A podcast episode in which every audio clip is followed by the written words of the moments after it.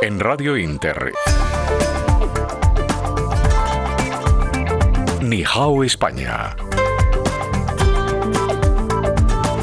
El programa que explora las posibilidades de negocio entre China y España.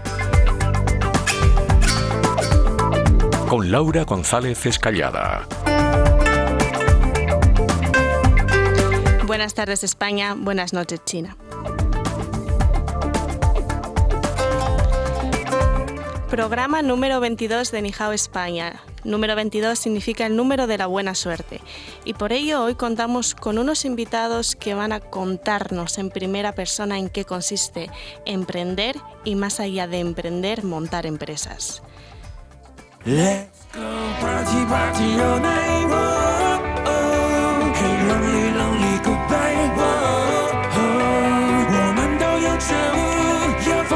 contamos en el programa con unos empresarios que han conseguido transportar eh, eh, fronteras de edad y de localización. Tenemos con nosotros a Raimundo Díaz, CEO de Grupo GIE. Muy buenas tardes, Raimundo. Hola, buenas tardes, Laura. Gracias por la invitación. Tenemos también con nosotros a Marquel Liceaga, Sales Manager en Sunday. Hola, buenas tardes, Laura. Encantados de estar aquí. Y hoy también en un programa en el que los emprendedores y empresarios son protagonistas desde Haití tenemos con nosotros a Daniel Pierre, especialista en fotografía y audiovisual. Muy buenas tardes, Daniel. Hola, buenas tardes a todos. Muchas gracias por la invitación.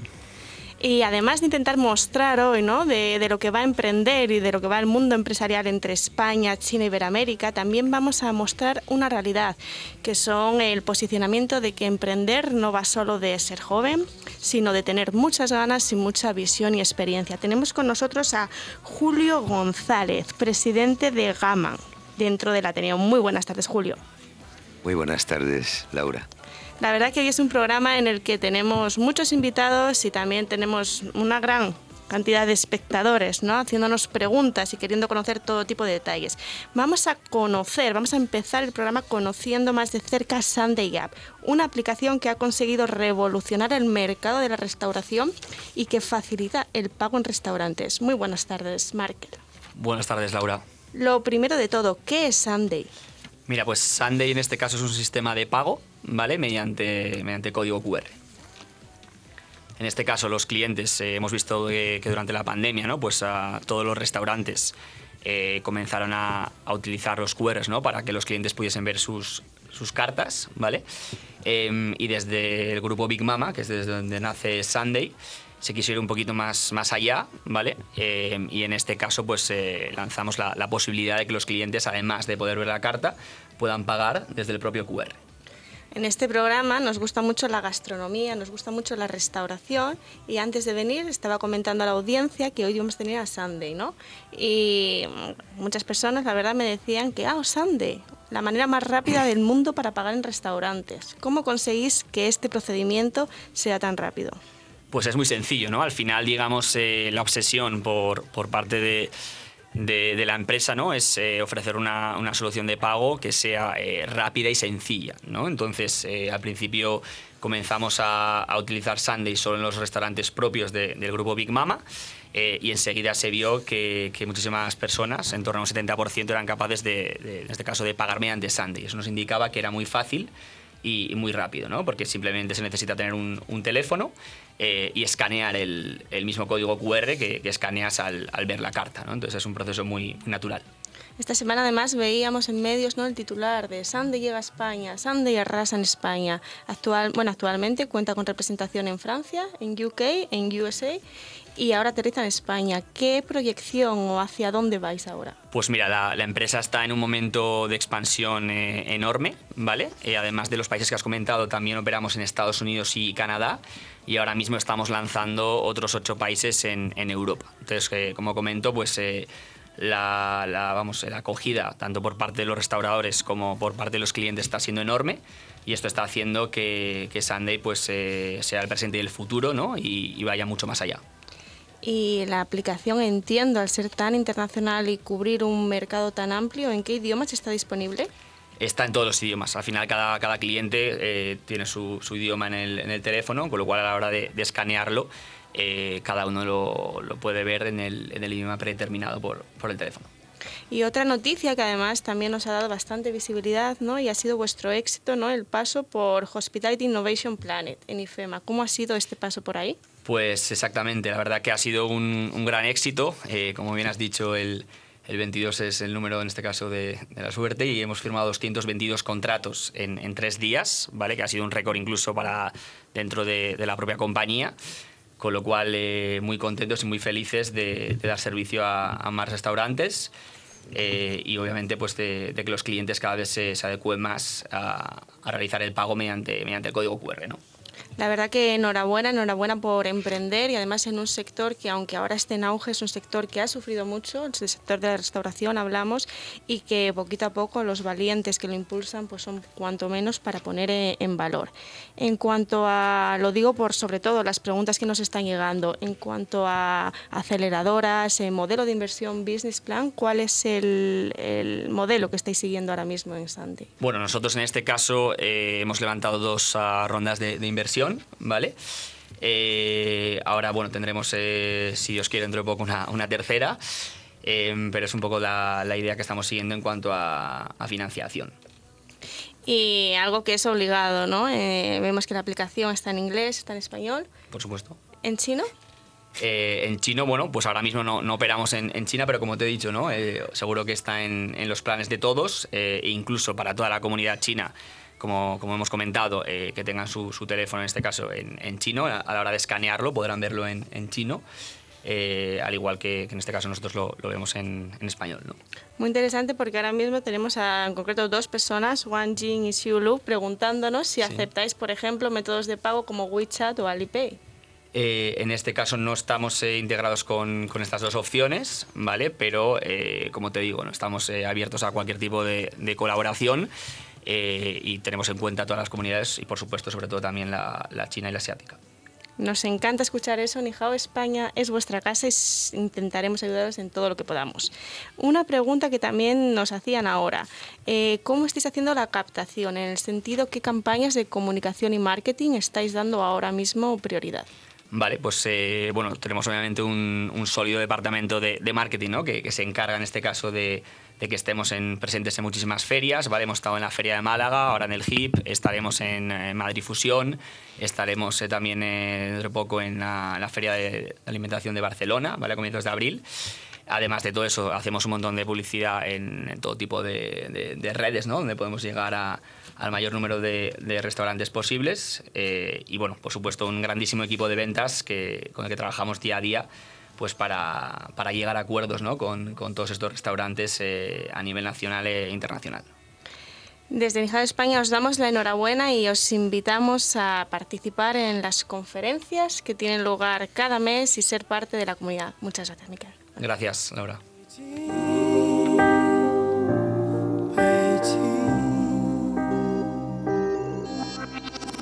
咖啡馆与广场有三个 就像霓虹灯到月亮的距离。人们在挣扎中相互感悟，为何拥抱？Nihao España presenta Laura González Escallada.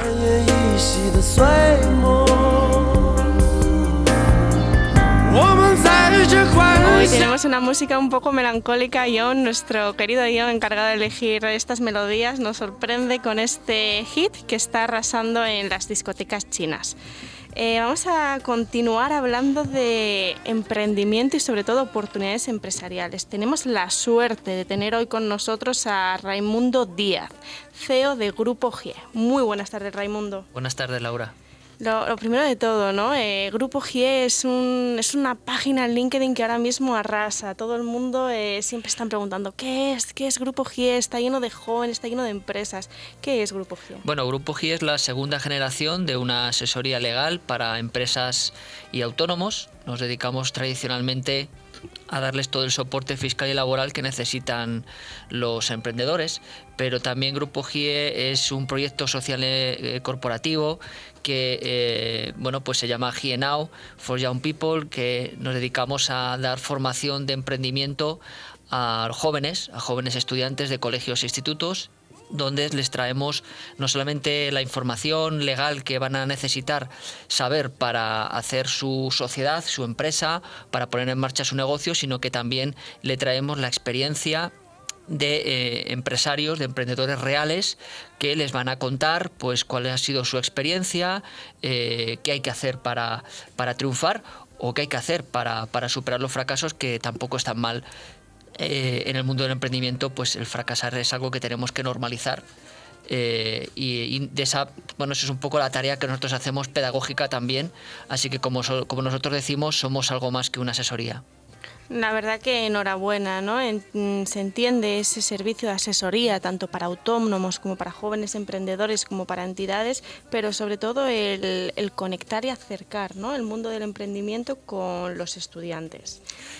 Sí, nosotros eh, nos dimos cuenta que había un océano azul en, en, lo que son los estudiantes de colegios e institutos, porque también nos encontrábamos que cuando viene un empresario a nuestra asesoría y quiere que le demos de alta, hay un gran desconocimiento del funcionamiento que hay con la administración. Es decir, no sabe lo que es un certificado digital, o cómo tramitarlo de manera más ágil, o qué tipo de subvenciones o qué tipo de ayudas hay para iniciar una actividad, que eso es muy importante y nosotros siempre ponemos énfasis en, cómo eh, siempre ir acompañado de una ayuda pública para iniciar una actividad. Entonces, eh, queremos que toda esa información eh, vaya permeabilizando en las aulas, que llegue a las escuelas y que ya cuando sepan, pues bueno, los, los alumnos quieran dar el paso para montar una compañía, para darse de alta como autónomos, pues sepan eh, cuáles tienen que ser esos primeros pasos, eh, en definitiva, sepan también relacionarse con la administración, qué tipo de ayudas, subvenciones hay, etcétera. Sin duda, enhorabuena. Yo, ya sabéis, eh, soy muy diplomática y entiendo y quiero que sea así, que seamos todos muy respetuosos, pero considero que hay un gap muy importante entre universidad y estudiantes.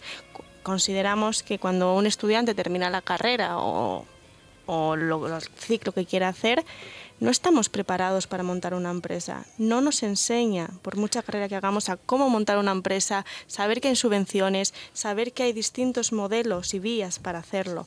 Por tanto, yo te quiero dar la enhorabuena y también quiero conocer un poquito de cerca cómo funciona ese servicio. Pues mira, eh, nosotros básicamente a, nuestros eh, clientes les eh, ofertamos una cuota que se llama tranquilidad, tranquilidad fiscal o tranquilidad laboral. Es básicamente eh, un servicio de llave en mano donde el cliente pues tiene todo lo necesario que va a necesitar a nivel fiscal y todo lo necesario que van a, tener eh, a nivel eh, laboral. Luego tenemos una serie de servicios auxiliares, como pueden ser el servicio de gestoría para tramitar escrituras, eh, nuestra correduría de seguros, nuestro departamento jurídico. Es decir, hay una serie de servicios que orbitan en torno a lo básico que necesita el cliente. Nosotros queremos que el cliente se centre en su negocio, que deje los papeles a la, a la asesoría. Lo de los papeles es un eufemismo porque realmente somos una asesoría sin papel, con papel cero, eh, todo digital. Eh, y también ayudamos a los empresarios a digitalizarse. De hecho, estamos ahora en una campaña que se llama Sal de la Prehistoria, donde ayudamos a los empresarios a que se digitalicen y a que utilicen herramientas, porque estamos convencidos que con la tecnología los empresarios eh, crecen y pueden hacer crecer su negocio y pueden escalar sus ventas. Así que, bueno, es un poco el servicio que ofrecemos que como ves es muy integral, es muy completo y, bueno, pues desde el año 86 llevamos, llevamos en, el, en el mercado, así que esperemos estar eh, muchos años más. Además es un asesoramiento, como indicas, integral y especializado, especializado en este público joven que ahora mismo nos está escuchando y que necesita ayuda. Además, uno de, las, de los comentarios ¿no? que hacemos todos, todos los que queremos montar empresas y hacer negocios, es el tema del precio, ¿no? lo que puede costar un servicio de asesoría o los increíbles pues, sí, costes que puede tener. En Grupo GIE tenéis en cuenta, tenéis en cuenta lo que es empezar y entiendo que tenéis alguna ayuda o, cómo lo hacéis. Sí, nosotros una de las particularidades que tenemos es que eh, cualquier tipo de servicio que contrate el cliente va, va integrado eh, de forma gratuita el, servicio de tramitación de ayudas. A los clientes se les avisa eh, de las ayudas que salen, todas las subvenciones que se utilizan para poder financiar los costes y además eh, por WhatsApp se les informa de cuándo es la convocatoria y todos los martes a las diez y media en nuestro canal de YouTube eh, hablamos de novedades legales y sobre todo de subvenciones. Tenemos eh, por así decirlo, una tarifa especial para emprendedores que durante los dos primeros años es más económica que la tarifa normal. Eh, ¿Por qué los dos primeros años? Bueno, pues porque los dos primeros años es el tiempo que dura la tarifa plana que, te da el Estado y la Comunidad de Madrid, porque entendemos que los dos primeros años es el tiempo que tarda un emprendedor en empezar a ver beneficios eh, reales y porque bueno queremos ser también un acompañamiento y a medida que crezca el cliente crecer nosotros. Y sobre los fondos Next Generation, pregunta obligada, ¿estáis también ayudando de manera especial a que los clientes los puedan conseguir? Sí, así es. La verdad es que ha sido una novedad muy significativa porque estos fondos ahora se han materializado, por ejemplo, en el kit digital, que es una ayuda que empieza, a, se abre el periodo de convocatoria el próximo martes 15 de marzo para las empresas que tengan más de 10 trabajadores. Eh, son ayudas de entre 2.000 y 12.000 euros para toda solución digital que sea desde hacer una página web hasta un e-commerce eh, de autónomos o de empresas y luego saldrá la convocatoria para aquellos autónomos y empresas de menos de 10 trabajadores. Y estamos, eh, de hecho, tenemos en nuestra página web una sección que se llama subvenciones en la que hablamos del kit digital y, y en eso estamos. Estamos todos los martes hablando de eso en nuestro canal de YouTube. Raimundo, ¿me ayudas a conseguirlo? Sí, hombre, claro que sí. lo ha dicho y lo ha dicho en directo. Eh, por último, las entrevistas que tanto éxito tienen con jóvenes empresarios y emprendedores. Eh, cuéntanos cuál es el modelo de entrevistas y sobre todo saber qué perfiles de, clientes o sectores tienes ahora mismo contigo. Sí, mira, te cuento. Nosotros los entrevistados, que les llamamos partner, eh, que solemos seleccionarlos bajo dos parámetros. Uno es que sean tecnológicos y otro que también sean sostenibles. Con lo cual nosotros traemos a los alumnos experiencias de otros empresarios que tengan esas dos virtudes o esas dos cualidades, que sean tecnológicos y, que sean sostenibles. ¿Por qué? Porque entendemos que sobre estos dos elementos tiene que pivotar las empresas del futuro.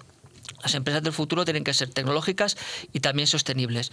Hacemos una entrevista que se va paquetizando y que luego se incorpora al programa formativo. A nuestros alumnos, cuando les damos clase, les ponemos una serie de tareas. Una de ellas es escuchar un podcast que tenemos en Spotify y otra de las tareas es escuchar una entrevista eh, que suelen durar 30-35 minutos y responder una serie de preguntas en un cuestionario. En todas estas entrevistas siempre preguntamos cuál es el ADN del emprendedor, qué consejos se daría a, un emprendedor a un joven emprendedor que va a iniciar su, actividad, eh, qué hay que hacer para no fracasar o para tener éxito. De hecho, tenemos la primera clase de nuestro programa formativo, se llama Los 10 consejos para, tener éxito o para no fracasar.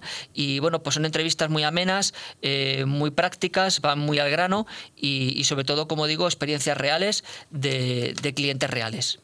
Y en cuanto a vuestro ámbito, yo sé que poquito a poco ya tenéis ¿no? ese abanico también internacional.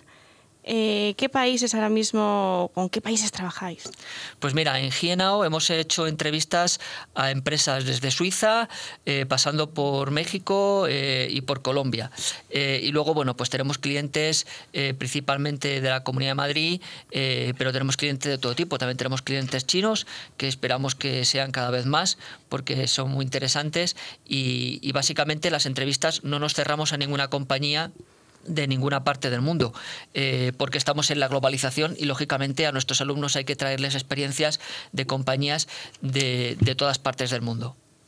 Y ahora hablemos en la última conferencia, la última, bueno, la primera y la última, tampoco hay que exagerarlo, eh, de, de España, Nexo y altavoz de empresarios chinos, latinos y españoles, jugasteis un papel fundamental fuisteis los representantes ¿no? de esa parte de altavoz, de ser el altavoz del ciclo de conferencias. Cuéntanos de qué manera esta alianza con Nihao España está favoreciendo a precisamente los servicios que dais.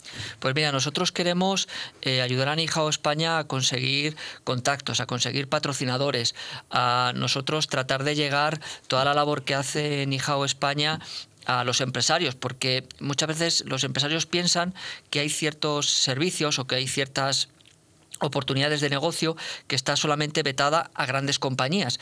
Y la parte importante de la, de la, economía española se basa en los autónomos y en las pymes. Entonces nosotros lo que queremos es democratizar, junto con, con, con España, este servicio que permite relaciones públicas entre empresas españolas y empresas chinas, pero que también llegue pues, al autónomo de a pie, a la, a la pyme, a la, a la pequeña empresa y que no sea solo una cuestión de grandes compañías. Efectivamente, ese es nuestro objetivo, el poder, ¿no? Poder ser nexo, alianza y que cada profesional pueda desempeñar su, su labor y conseguir la máxima dimensión. Raimundo, muchas gracias por estar aquí. A ti, muchas gracias a ti.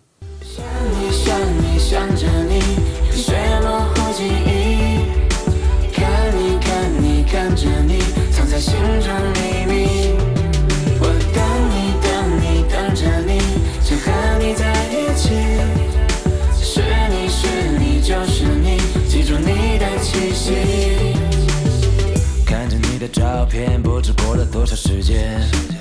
该用什么字眼？有些事是否改变？那断了线的誓言，离开我的世界，爱情从我视线，害怕模糊了视线想记住关于你一切，在别人眼中我们是多密切。有些人有些事怕不够时间，有些情有些字没表达准确。但已经逝去的季节，我还想在你身边。不知深秋的深浅，我能否在你跟前？放不下心中的纠结，就像你最爱的球鞋，忘不了你给的誓言，曾几何时多少日夜。Imposible parar esta, esta música, este trap chino que ahora mismo arrasa, arrasan las listas de, de, China y de aquí. Gracias John por este particular estilo de música que no habíamos tenido en el programa hasta hoy. Eh, hemos hablado de emprendimiento desde el punto de vista de, de empresa, la empresa con, con, Sunday, hasta desde el otro punto, ¿no? que son aquellos que ayudan a que los emprendedores consigan ser empresarios. Y ahora vamos a, a, a conocer de cerca a Julio González, que es el presidente de la agrupación ateneísta para el estudio de las culturas orientales Camán y doctor en geografía e historia. Muy buenas tardes, Julio. Muy buenas tardes, Laura. Uh, te agradezco a ti y a, Interradio y, por supuesto, a Nihao las facilidades para mm, dar a conocer esta, esta obra. Y esta obra que está dentro del contexto, naturalmente, del Ateneo eh, y el contexto también de la agrupación ateneísta de estudios orientales Gaman, eh, fundada y dirigida por Brigitte Fez, que también es la secretaria de la agrupación.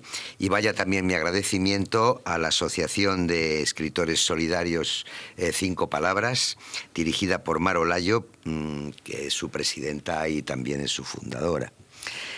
Eh, por otra parte, bueno, pues esta obra Mm, que he titulado... Perdón, Julio, no, sí. lo que no hemos explicado a la audiencia es que Julio es, eh, bueno, viene del Ateneo, es especialista en culturas orientales, pero es que mañana presenta un libro.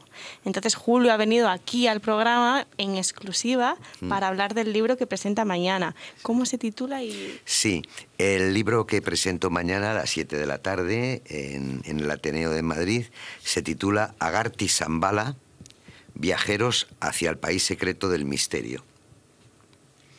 Entonces eh, son dos conceptos eh, que algunos autores eh, decidieron que eran correlativos y otros autores decidieron que no, que no eran correlativos en absoluto, sino que eran mundos aparte y no tenía nada que ver el uno con el otro.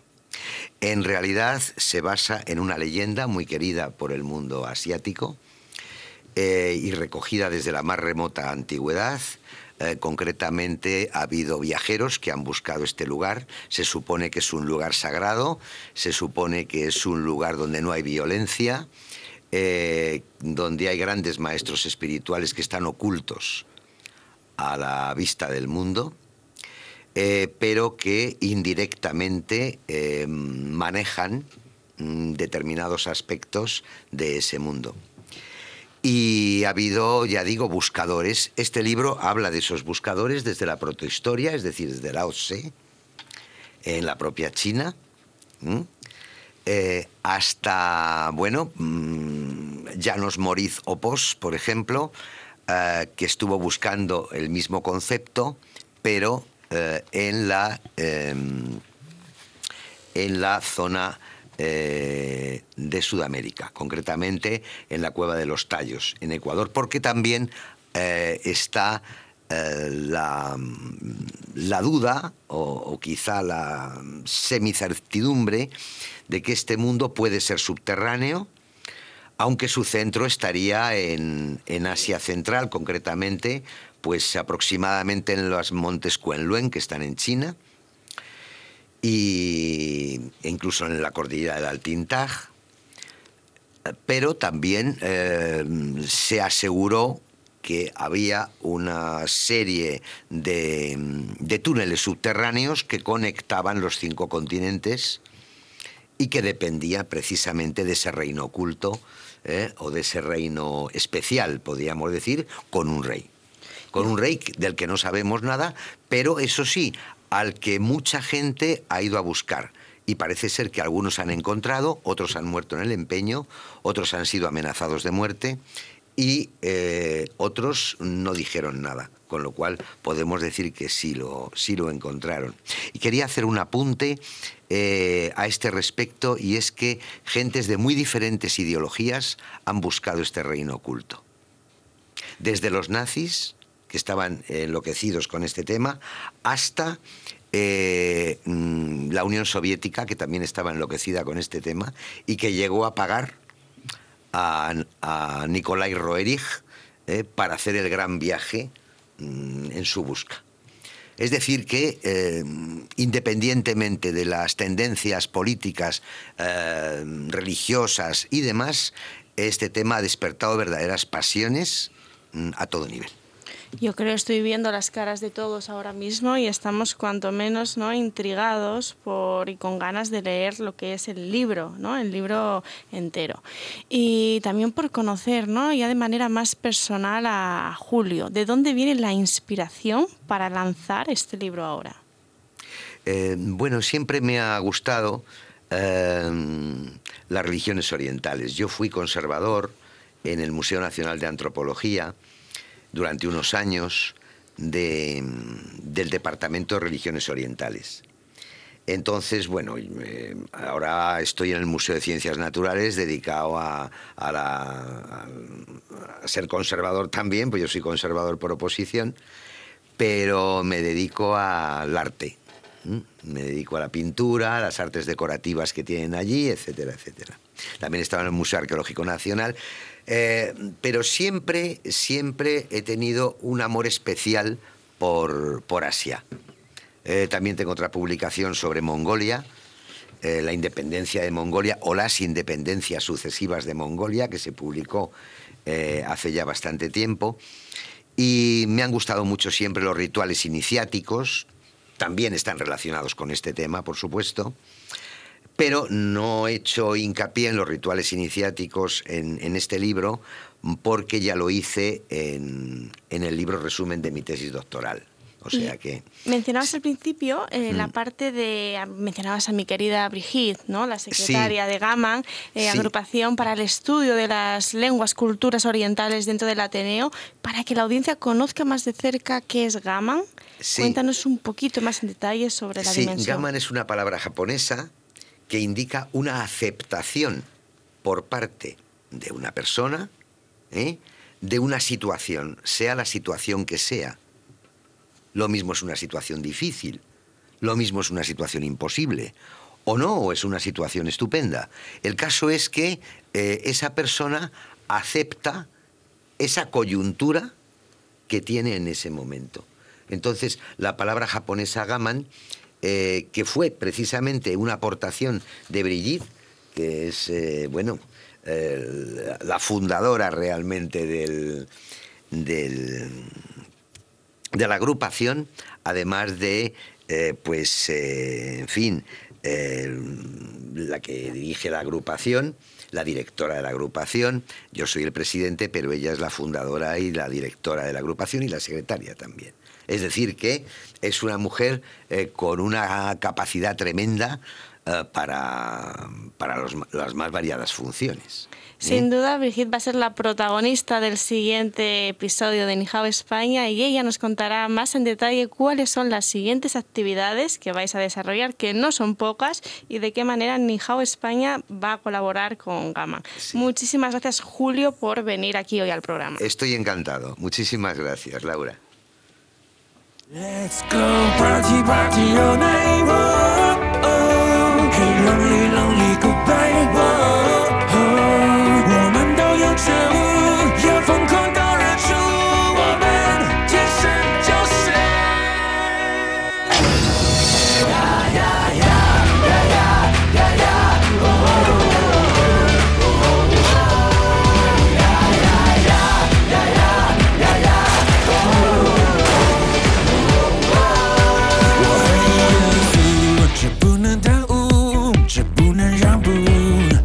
那现实中已经有太多让步。黑白的动物，别找对路，不会跳舞就不要跳舞。 Comenzamos ya la última, casi última parte del programa y tenemos a alguien muy especial, alguien que llega desde Haití y que es un profesional de todo lo que tiene que ver con audiovisual, con producción de cine y con fotografía. Muy buenas tardes, Daniel. Buenas, Laura. Naciste en Puerto Príncipe. Sí. ¿Cuándo llegas a España? Uh, normalmente yo llegué en 2013 para venir a estudiar. Cuando llegué, pero me dicho que tenía que mandar mis dossiers antes. Es como una visita de turista. Y entonces volví. Siempre, eh, la primera vez me gustaron mucho. Me ha gustado mucho España. No sé, cuando llegué en Madrid, es como hay una conexión entre Madrid y Puerto Príncipe. Hay vida en la calle. Y entonces, como soy profesional, yo volví, sigue con mi camino y siempre tenía ganas de volver, volver. Yo volví tres veces de turista y después, septiembre de 2019, me quedé para estudiar. Y sobre el idioma, ¿llegaste a España sabiendo español o aprendiste aquí? Aprendí español en mi país porque tenemos clase de español y de inglés. Es como en nuestra mente tenemos que aprender más o menos español e inglés. Es como una manera de afrontar la vida porque nuestro idioma como criollo y francés hay límite. Y entonces, como Estados Unidos es cerca, República Dominicana es cerca también, intentamos conocer más o menos más idiomas para vivir mucho mejor. Llegaste a España para estudiar, Estudiar. como mencionas, pero yo también quería conocer ese lado empresario, emprendedor que tienes. ¿En Haití llegaste a, a emprender o a montar empresa o no? Sí, eh, normalmente dentro de toda mi vida yo trabajé conmigo y para mí. Y desde 2006 yo estuve en este mundo que es audiovisual, he hecho mucho publicidad de televisión como modelo, como actor. Y entonces empecé con la fotografía en 2010 y siempre estoy en contacto con este mundo y trabajé con organizaciones nacionales e internacionales, con embajadas en Haití como fotógrafo. Pero mi empresa empecé en noviembre de 2018 porque quería tener una cobertura más mundial, más abierta. Y entonces, y ahora estoy viendo cómo va la situación para tener una empresa aquí en España. Estoy ya con... eh, Gracias, gracias porque estás Sí. buscando, pero tienes aquí a alguien que yo Sí, creo que te puede acabo- ayudar al menos un poco. Acabo de escucharlo, gracias. sí, estoy ahora con mi plan de negocios y voy a ver cómo va a salir. Enhorabuena, porque es este Gracias. momento, el momento en el que el miedo, ¿no? Eh, incluso más si vienes de otro país que no es el tuyo, no tienes que dejar que, que te coma. Yo no tengo miedo. Me por encanta. Nada, por ni- nadie. Y, y entonces ya por saber, ¿no? La audiencia que sepa, que sepa lo que hace Daniel Pierre. Ahora mismo esta empresa que quieres montar va a estar eh, focalizada en, en En o- fotografía. Sí, más en película. ¿Película eh, Sí. de promoción o documental? Ah, me gusta mucho documental, sí, estudié documental y me gusta mucho cosas sociales porque he hecho muchas cosas en mi país, trabajé mucho con los niños eh, niños orfanatos, niños en la cárcel, porque aprendí mucho de ellos y podía ver de, un otro de una otra manera este mundo, la vida.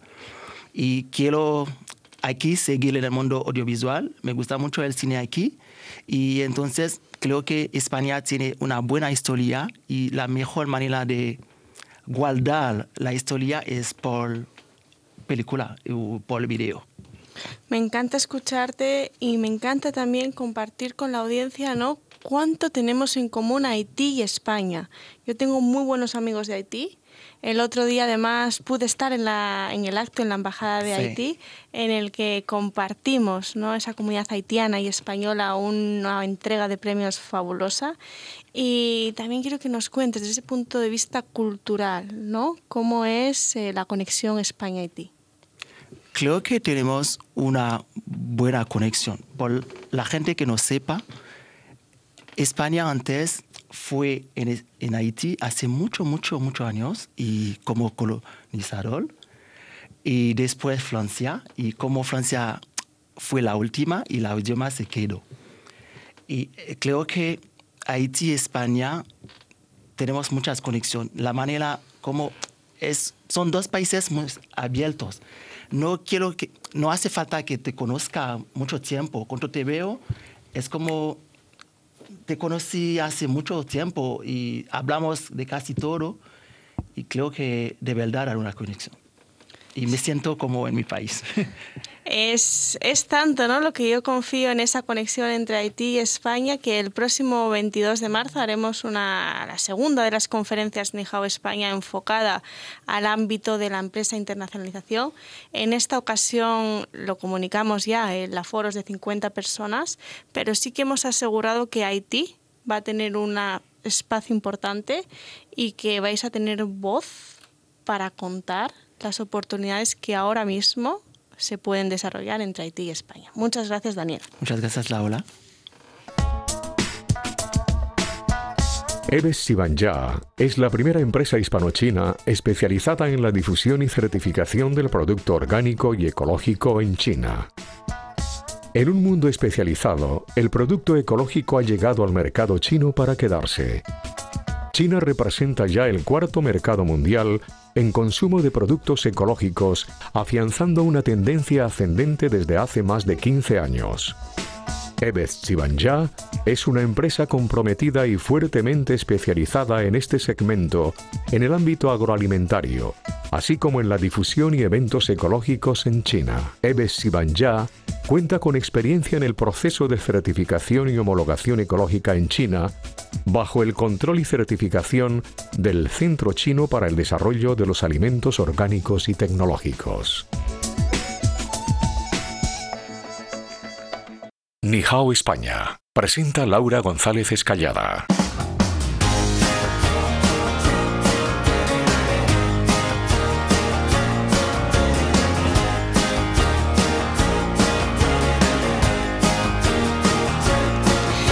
Fuese por mí, a veces pienso en dejar un espacio solo para, para la música china. Eh, empezamos ahora la última parte del programa y también vamos a decirlo la más divertida. Hoy coincide que los perfiles de los invitados tienen mucho que ver con esa fase, ¿no? con esa etapa de emprendedores a empresarios y sin duda vamos a tener un gran debate. Una de las preguntas que nos ha hecho sobre todo la audiencia esta mañana tenía que ver con la cara B del emprendedor se habla mucho ¿no? de las oportunidades, de las ganas que hay que tener a la hora de emprender, pero poco se habla de la soledad del emprendedor, de la incertidumbre y también de ese miedo al fracaso. Me gustaría que hoy cada uno de los que estáis aquí, que sois cuanto menos valientes y emprendedores, dieseis vuestra visión y también consejos, consejos sobre cómo afrontar el miedo al fracaso y esa soledad. Bueno, pues mira, si me permites, empiezo yo. Eh, es que eh, coincido totalmente con, esa soledad que apuntabas porque yo se lo digo y lo pongo mucho en, nuestras eh, referencias a mis clientes. ¿no? El, empresario, eh, aunque tenga muchísimos empleados a su cargo, aunque tenga un equipo directivo, pues muchas veces está solo a la hora de tomar decisiones. por eso, uno de los principales consejos que yo daría es rodearse de un buen equipo. No es fácil porque además eh, nosotros tenemos un, lema que es eh, despide rápido y contrata eh, lento. hay que escoger muy bien a ese equipo que, te va a ayudar en esas decisiones en plena soledad. Y, y en segundo lugar, en cuanto al miedo al fracaso, parece que el fracaso se ha visto como algo peyorativo, pero realmente es en la propia naturaleza del ser humano que aprendemos a base de errores. Es como mejor aprendemos y es equivocándonos, con lo cual equivocar es parte del proceso de aprendizaje. No hay que verse eh, eh, en, ningún, caso como un fracasado por el hecho de no haber tenido eh, éxito en la primera, segunda o tercera aventura empresarial. Así que esas dos puntualizaciones aporto, que es rodearse de un buen equipo y no tener miedo al fracaso porque forma parte del proceso de aprendizaje. Y sobre todo, ¿no? Para que de verdad la gente pierda el miedo. Eh, manos de un profesional. Hagamos un poquito de coach también, ¿no? Que eso es parte, de, parte del trabajo que hacéis en GIE porque animáis, animáis desde el punto de vista empresarial. Eh, ¿Qué es lo peor? O sea, si un emprendedor fracasa, ¿qué es lo peor que le puede pasar? Bueno, hay que ver muy bien eh, qué has invertido, ¿no? Porque si inviertes mucho, el fracaso puede ser Mm, bastante grande. Por eso nosotros a nuestros alumnos y a nuestros clientes les hablamos del, mínimo producto viable, eh, que es salir al mercado con una fórmula desarrollada pero sin haber incurrido en grandes costes. De manera que si fracasas, pues no pierdes mucho. Y otra de las ventajas de tener, en este caso, una sociedad de carácter mercantil es que la sociedad tiene personalidad jurídica propia y, por tanto, es la tenedora de derechos y obligaciones y, de, y no se confunde el patrimonio que puede tener la sociedad con los socios que la componen. Pero eh, ya te digo que si tú emprendes con un mínimo producto viable, las oportunidades de fracasar son reducidas y en caso de que suceda no se pierde tanto. Y sobre todo de cara a la opinión pública, ¿no? Esto se habla muchísimo de que en España tenemos miedo al fracaso por el qué dirán. Vemos que en Estados Unidos hay asignaturas que te enseñan a asimilar el fracaso y a decirte que un fracaso también es una forma de aprender. Así es. Eh, no nos tú antes lo apuntabas, ¿no? Nos, nos educan para de hecho, tú un niño pequeño le, preguntas, oye, ¿qué quieres ser de mayor? ¿Qué quieres trabajar de mayor?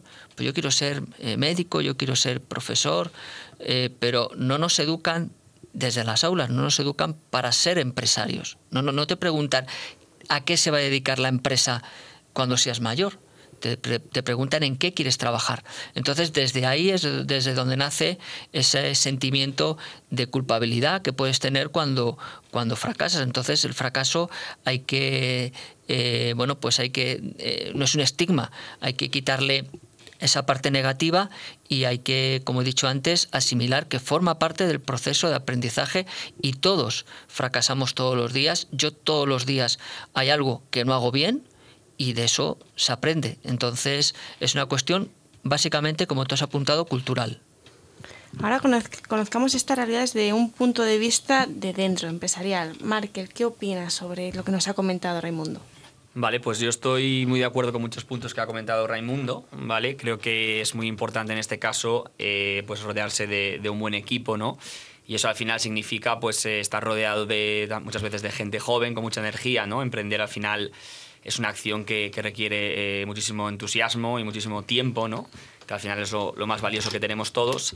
Eh, y también estar acompañado ¿no? de, al máximo lo posible pues un equipo multicultural. ¿no? Al final vemos que, el aporte de ideas ¿no? desde perspectivas diferentes pues siempre enriquece muchísimo más el, el, producto digamos, final. ¿no? Entonces creo que esas son digamos, una de las claves en este caso para poder realizar un, un iba a decir un buen emprendimiento, pero más que un buen emprendimiento, un emprendimiento exitoso, ¿no? Porque hay muchos emprendimientos que son buenos, pero que luego no, no tienen ¿no? esa sostenibilidad en el, en el tiempo, ¿no? Y en cuanto al fracaso, pues un poquito lo mismo. Al final creo que es un, un tema ¿no? muy, muy cultural eh, que vamos aprendiendo desde, desde que somos muy pequeños. Entonces creo que al final sí que habría que darle una, una vuelta de tuerca a esa, esa visión. Eh, y esa percepción ¿no? que, que, tenemos en cuanto a lo que es éxito, lo que es eh, fracaso, ¿no? Y, muchas veces ver que, que muchas empresas, eh, muchos empresarios que, que son eh, muy exitosos, pues que han pasado por muchos momentos de dificultad, donde las cosas no, han salido como, como ellos querían pero que gracias ¿no? a, lo que han aprendido en esas situaciones eh, han sido capaces de, llegar a, a, donde están el día de hoy. Y ahora conozcamos el punto de vista de desde alguien que controla ¿no? ese área más del arte, de la escritura, Julio. ¿Cómo concibes tú ahora mismo el emprendimiento o ese miedo al fracaso que vemos en la sociedad? Sí, yo creo que, como se ha dicho aquí, el concepto de fracaso está muy relacionado con el ámbito cultural. Por ejemplo, antiguamente en el Japón, cuando un japonés fracasaba, se abría el vientre haciéndose el harakiri y un compañero eh, o amigo le cortaba la cabeza. ¿Por qué? Porque había fracasado y no tenía derecho a vivir. Ese concepto era japonés. En cambio, tenemos otras partes del mundo en el que ese concepto, pues gracias a Dios, no existe. ¿no? Porque entonces no quedaríamos ninguno con vida. ¿Por qué? Porque el fracaso forma parte intrínseca de nosotros mismos como decía el compañero hace un momento. Y que, por supuesto, el fracaso en Illinois, el concepto de fracaso en Illinois es distinto al de Berlín o al de, yo qué sé, eh, al de Roma, en fin, es, sí, es distinto porque, bueno, mm, son mm, procesos culturales muy diferentes y esos procesos culturales inciden decididamente en, en la actividad humana. Entonces, bueno, ¿es fácil aceptar un fracaso? No, no lo es, no lo es. Porque eh, ya en nuestra más eh, joven juventud, digamos, cuando éramos pequeños, pues ya nos... Mm, si fracasabas, pues te señalaban como persona, vaya, que no, no ha triunfado, ¿no? En fin.